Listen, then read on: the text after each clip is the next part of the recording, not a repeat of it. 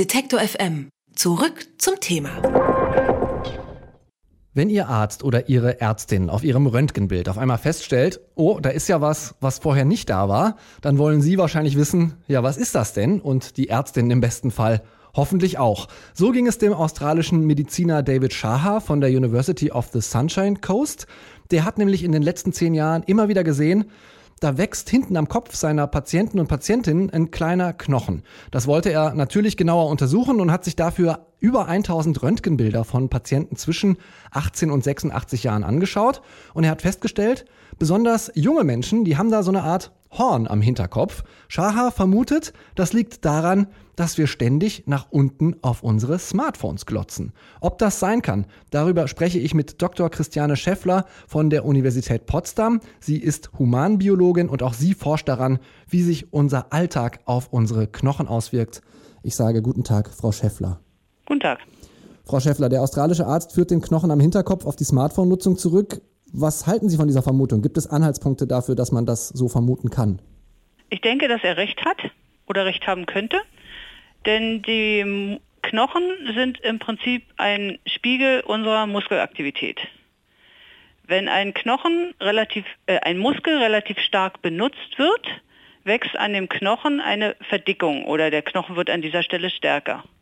Und wenn ein Knochen, der vorher nicht so, äh, ein Muskel, der vorher nicht so stark benutzt wird, stärker im Zeitvergleich benutzt wird, dann müsste der Knochen an dieser Stelle stärker werden. Das heißt, deswegen haben Fußballer so häufig O-Beine. Mm, das ist ja auch, aber nicht nur. Wenn wir jetzt am Hinterkopf diesen Knochen uns angucken, dann ist das die Stelle, wo der große Longissimo, also der große Rückenstreckermuskel beginnt. Und normalerweise balancieren wir unseren Kopf auf der Wirbelsäule senkrecht und brauchen relativ wenig Muskulatur, um ihn so stabil zu halten. Wenn wir ihn jetzt ständig nach vorn klappen, müssen wir im Prinzip für die Stabilisierung mehr Muskelarbeit haben und dann ist es durchaus wahrscheinlich, dass dort hinten dieser Knochen größer wird. Sie haben selbst ja auch äh, in dem Bereich geforscht, das heißt, wie das Skelett sich verändert äh, durch unseren Alltag. Und zwar haben Sie mit Kollegen von der Uni Potsdam untersucht, warum die Stabilität der Knochen von Kindern abnimmt. Was sind die Gründe dafür? Äh, ich habe nicht die Stabilität der Knochen gemessen, sondern nur die Maße. Also im Prinzip ein etwas ähnliches wie Herr der Kollege da in Australien gefunden hat. Ich habe die Ellenbogenbreite gemessen und ich habe die Beckenbreite gemessen und habe festgestellt, dass diese Maße geringer geworden sind und zufälligerweise auch im Zehnjahresvergleich, im Vergleich von 1999 zu 2009. Dann habe ich genauso wie unser australischer Kollege darüber nachgedacht, woran es liegen könnte. Genetische Veränderungen innerhalb von zehn Jahren sind relativ unmöglich oder unwahrscheinlich. Eine weitere Sache, die das Knochenwachstum gerade im Kindesalter stark beeinflusst, wäre chronischer Mangel an Kalzium. Den haben wir mit unserer Ernährung definitiv nicht. Jede Kinderschokolade kriegt Kalzium zugesetzt. Und die dritte Möglichkeit ist, dass wir im Prinzip den Knochen geringer beanspruchen. Und genau das machen wir nämlich auch. Auf der einen Seite gucken wir mehr auf unsere Handys und auf der anderen Seite bewegen wir uns weniger. Wir laufen weniger. Wir haben weniger Alltagsbewegung und damit werden genau die Knochen, die da stark benutzt werden, nämlich unser großer Gesäßmuskel und weil wir ja unsere Arme auch schwingen im Laufen, unsere Armmuskeln, weniger beansprucht und damit wird dort ein geringeres Skelett aufgebaut. Halten Sie das äh, für bedenklich? Müssen wir da sozusagen mit neuen Zivilisationskrankheiten, um es mal sehr zugespitzt zu, zu sagen, rechnen? Also der geringere Knochenaufbau muss nicht bedenklich sein, wenn die Knochendichte stimmt. Da haben wir keine Messungen machen können.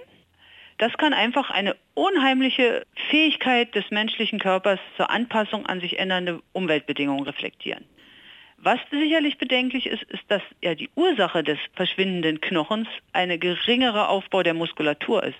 Und die stabilisiert ihren Körper. Und wenn wir die nicht aufbauen, kann es durchaus sein, dass wir später stärkere orthopädische Probleme und Rückenprobleme und sowas haben. Ist das vor allem im, im Kindesalter dann auch nochmal besonders problematisch? Nee, im Kindesalter ist es wahrscheinlich am unproblematischsten. Bloß was sie in der Kindheit an Knochen und Muskulatur nicht in der Masse aufbauen oder in der Jugendphase, schaffen sie später nur mit höherem Aufwand was sie als Bewegungs, aufgrund von Bewegungsmangel in der Kindheit an Knochenstruktur und Muskeln nicht aufbauen, fehlt ihnen im Alter. Und da sie im Alter grundsätzlich Abbauprozesse haben, bauen sie natürlich, starten sie mit einem niedrigen Level. Das heißt, ähm, ich weiß ja nicht, ob Sie als, als Humanbiologin äh, solche Empfehlungen grundsätzlich aussprechen, wie die Ärzte das äh, gerne mal machen. Ähm, aber ich höre da schon ein bisschen raus, es wäre vielleicht ganz gut, wenn Kinder nicht ganz so viel am Smartphone hängen oder zumindest es durch Bewegung ausgleichen. Ist das richtig? Jein. Bewegung ausgleichen per se reicht nicht. Wir haben in unserer Studie festgestellt, dass es nicht reicht, als Ausgleich für mangelnde Bewegung zweimal ins Fitnessstudio oder in den Sportclub zu gehen. Es sind die Kinder, die die höheren Knochenmaße haben, die sich regelmäßig äh, im Alltag bewegen. Also die Schrittzahl ist nicht der Besuch in irgendeinem Fitnessstudio oder in irgendeinem Sportclub. Das heißt, wenn Sie mit Muttern äh, zum intensiven Sport gefahren werden mit dem Auto, nützt Ihnen das gar nicht. Sie müssen ständig laufen. Und evo unsere Evolution des aufrechten Gangs ist in einer Zeit entstanden, wo wir bis zu 30 Kilometer am Tag laufen können. Am Tag. Wer macht das von uns in der Woche? 30 Kilometer, die schaffe ich, die schaffe ich selten. Nein, die schaffen wir nicht mehr. Wir sind, wir sind auch dafür nicht trainiert. Wir müssten dann natürlich wieder anfangen zu trainieren, aber dafür ist unser Skelett gebaut.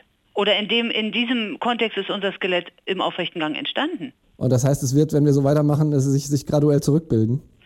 Äh, ja, es, wird, ne, es ist im Prinzip ist es eine typische Sache von Cost und Benefit. Wenn ich es nicht brauche, wird es nicht aufgebaut, nicht? Der australische Mediziner David Shaha, der hat auf Röntgenbildern von jungen Patienten festgestellt, dass denen oft am Hinterkopf so eine Art Horn wächst. Er führt das auf die Smartphone-Nutzung zurück, weil wir nämlich ständig nach vorn übergebeugt auf die Handys schauen. Über die Auswirkungen von unserem Alltag auf unser Skelett habe ich mit Dr. Christiane Schäffler von der Universität Potsdam gesprochen. Herzlichen Dank, Frau Schäffler, für das Gespräch. Bitte.